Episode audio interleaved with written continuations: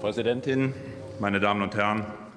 Zum siebten Mal beantragt die Bundesregierung nun ein robustes Mandat nach Kapitel 7 der Vereinscharta für die Fortführung der NATO-Operation Sea Guardian.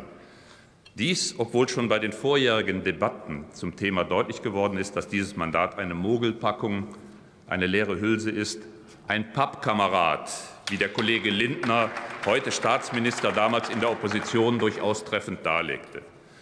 Und zu Recht stellte der Kollege Lindner damals weiterhin fest, dass ein Mandat des Deutschen Bundestages der parlamentarischen Kontrolle der Bundesregierung dient, insbesondere dann, wenn es ein robustes Mandat ist. Ein robustes Mandat darf nur erteilt werden, wenn die konkrete Gefährdungslage dies erfordert. Robuste Vorratsmandate sind strikt abzulehnen, denn sie kämen einem Blankoscheck für die Regierung gleich.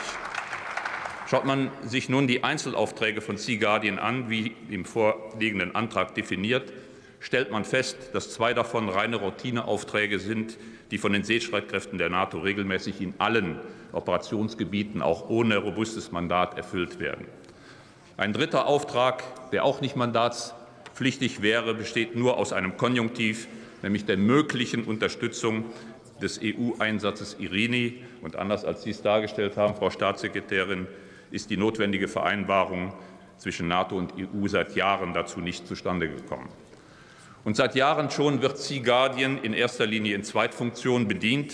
Das heißt, seegehende Einheiten der NATO-Mitglieder melden sich für die Dauer der Passage durchs Mittelmeer beim zuständigen Maritime Command der NATO in Northwood bei London an und tragen so zum Lagebild bei. Der für das robuste Mandat relevante Auftrag, nämlich der Kampf gegen Terrorismus und gegen Waffenschmuggel, findet schlichtweg nicht statt und fand auch nie statt. Auch im Rahmen der Vorgängeroperation Active Endeavour, die von 2001 bis 2016 auf Artikel 5 des NATO-Vertrags beruhte, ist es nach Auskunft der Bundesregierung nie zur Androhung oder Anwendung des robusten Mandates gekommen. Das heißt, dass der Deutsche Bundestag seit 22 Jahren auf Antrag der jeweiligen Bundesregierung ein robustes Mandat zur Bekämpfung von Terrorismus und Waffenschmuggel beschließt, ohne dass eine wirkliche Notwendigkeit dazu besteht. Auch das Argument, dass robustes Vorgehen nicht erforderlich wurde, weil halt die Abschreckung durch die Präsenz von Sea Guardian funktioniere, ist konstruiert und unglaubwürdig. Und schließlich, das wurde eben schon erwähnt, ist nicht, für mich nicht ersichtlich, wie eine robuste Operation Sea Guardian laut Antrag eine gerechte, grüne und digitale Transformation im südlichen Mittelmeer fördern soll. Hier fehlt mir wohl der Zugang zur feministischen Außenpolitik. Phasenweise stellt die deutsche Marine jedoch auch Präsenzkräfte zu Sea Guardian ab.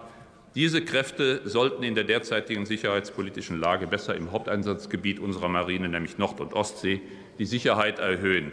Dies ist wohl dringend erforderlich, und das wurde schon erwähnt, wie die Sprengung der Nordsee-Pipelines zeigt. Wir werden dem vorliegenden Antrag auf ein robustes Mandat für Sea Guardian nicht zustimmen.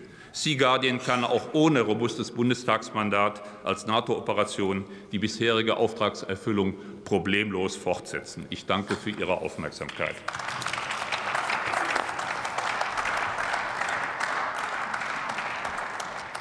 Nils Gründer hat das Wort für die FDP-Fraktion.